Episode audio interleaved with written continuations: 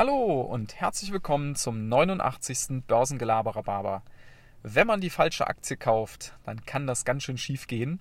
Und da gab es eine schöne Geschichte letzte Woche. Und zwar folgende. Es ist eine Aktie, die heißt Lumina Media. Das ist ein Penny Stock. Der ist letzte Woche an einem Tag um das 30-fache, also um etwa 3000 Prozent angestiegen.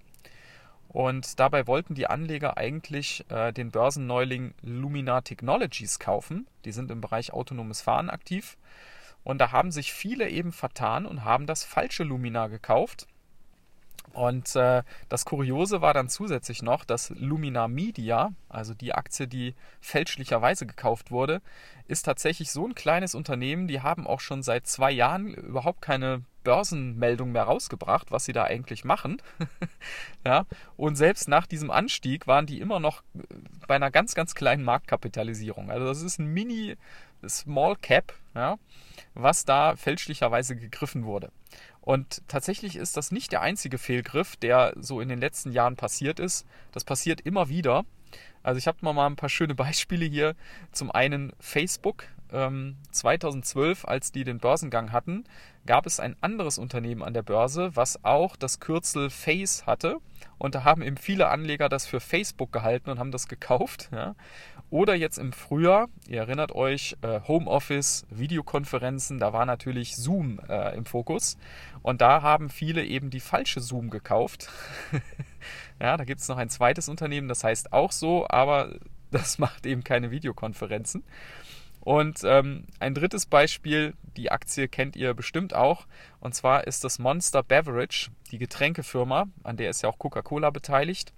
Und da wollte mal jemand vor ein paar Jahren für 140 Millionen eigentlich Monster Beverage Aktien kaufen, hat aber äh, fälschlicherweise äh, die Aktien von der Jobbörse Monster ähm, in die Order eingegeben und dann ist das zum Glück jemandem aufgefallen und der hat äh, da nochmal gewarnt und dann wurde das äh, nicht ausgeführt.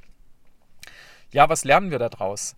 Äh, man muss natürlich wirklich aufpassen, wenn man ähm, sich Sachen kaufen möchte, gerade bei nicht ganz so bekannten Dingen, dass man auch die richtige Aktie ähm, in die Finger kriegt. Ja? Also zusätzlich natürlich auch ordentlich recherchieren.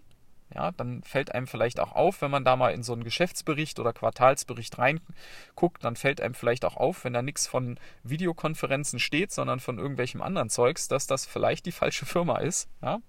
Und nicht zuletzt gibt es ja an der Börse für jede Aktie eine eindeutige Wertpapierkennnummer und die sollte man sich dann eben auch raussuchen und dann hat man auf jeden Fall die richtige. Ja, ja in diesem Sinne, ähm, immer schön aufpassen, wachsam bleiben ähm, Gier frisst manchmal Hirn. ja, also im Moment ist es ja im Tech-Bereich tatsächlich so, da wird ja äh, zum Teil auf einzelne Meldungen, wo man irgendwas liest, wird dann einfach blind gekauft, ohne mal zu gucken, was ist das überhaupt für ein Unternehmen, was machen die überhaupt für Umsätze, für Gewinne, äh, wie ist derzeit die Bewertung, lohnt das eigentlich? Wir haben gerade im Tech-Bereich bei manchen Werten astronomische ähm, Börsenbewertungen, also wirklich unglaublich, äh, wie zu Zeiten äh, der Dotcom-Blase. Und da muss man natürlich immer ein bisschen die Augen offen halten, ob das wirklich sinnvoll ist und ob man dann am Ende auch die richtige Aktie hat. In diesem Sinne, ich wünsche euch ein schönes Wochenende und bis dann. Ciao.